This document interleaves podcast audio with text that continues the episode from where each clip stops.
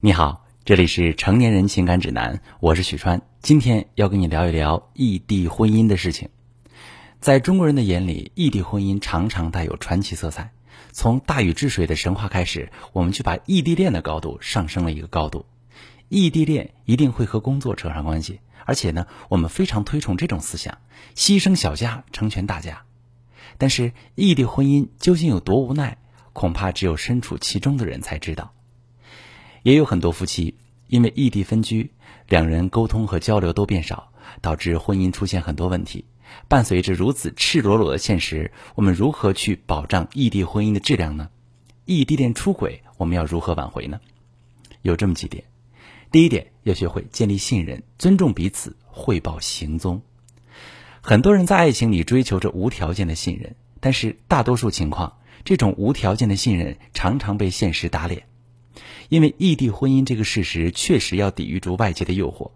那我这里曾经遇见过一名咨询者，她和老公两人是网恋开始，相识十几年，结婚八年，两个人非常有感情基础。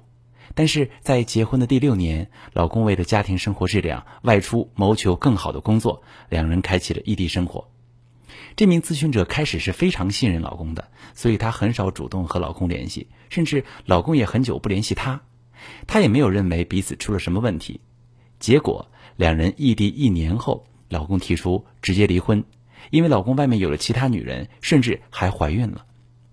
为了让异地婚姻健康稳定的发展，一定要通过一些规矩，比如说汇报行踪，去给对方安全感。如果认为非常麻烦，两个人可以固定时间去交流，能视频的情况下绝对不文字，这也是让彼此多一些了解的直接方式。第二点，要参与对方的朋友圈很多女人在接受异地婚姻之后，就开启了家庭主妇的模式，对老公的性生活毫不过问，仿佛自己一味的牺牲照顾好家庭就好了。这样的情况直接导致两个人越来越没有共同话题。我曾经也遇见过这样的案例，求助者呢是一名事业有成的男性，他常年在外工作，老婆和他除了要钱之外，没有任何沟通。求助者并没有外遇。他也知道老婆是个善良勤劳的人，他只是觉得这样的婚姻坚持下去让他很痛苦。婚姻中千万不要活在自己的那口井里面，也一定不要以为婚姻就是柴米油盐过日子。即便对方在异地，也一定要想办法了解他的新动态，多和他的新朋友、新生活互动，多去了解他现在所接触的世界。第三点，我们要学会表达想念。在我们的传统教育当中，撒娇或者是让女性表达思念，似乎是一件很困难的事情。我接触到的大部分婚姻不大幸福的女性都不大会撒娇，她们甚至还告诉我，我老公并不喜欢撒娇。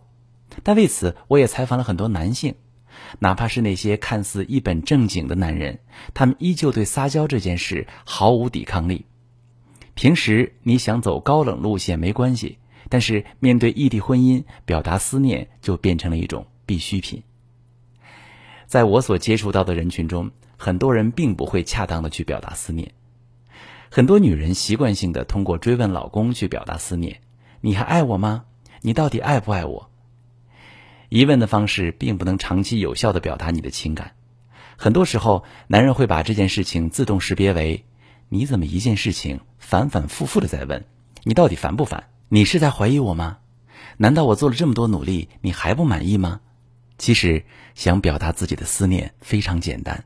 比如我曾经的一个咨询者，有一次收拾屋子的时候，发现她和老公十年前照了大头贴，于是她很快给老公拨了电话。当时两个人正处于闹离婚的冷战期，老公开始的态度非常强硬，但是当我们的咨询者提到大头贴回忆，并且还提到老公当时长得特别像齐秦的时候。老公在那边也默默的笑了。第四点，引导对方参与家庭琐事。很多异地夫妻分工非常明确，男主外女主内，男人完全不知道要怎么带孩子，女人也对男人每天的工作内容完全不了解，这就导致双方有冲突时彼此不理解，开始互相埋怨。你看你，天天在家，连个孩子都带不好，连个饭都做不好。我一个人在家，又要带孩子，又要工作，我力不从心。面对这样的情况，我们一定要多引导对方，多为家庭投入，即便是异地恋，也总要见面。一定要利用好男人每一次回家的机会，给他布置任务，让他和孩子一起玩。最后，尽快结束异地。异地婚姻如果不尽早结束，双方的外界危机、压力、不信任程度会越来越高。前面那些对策不能解决全部问题，最终双方还是要经过谈判，找到尽快结束异地的办法。你可能正在面临着异地婚姻给你带来的摧残。但是不要害怕，只要你想要积极的去解决问题，我们也会有很多科学的方法去应对。我是许川，如果你也遇到了感情问题、婚姻危机，你可以加我的微信幺三二六四五幺四七九零，把你的问题告诉我，我来帮你解决。每周我都会有一堂挽回感情、拯救婚姻的公开课，你也可以加我的微信幺三二六四五幺四七九零，告诉我你要上课。我们一起进步，共同成长。也曾黯然心碎，这是爱的代价。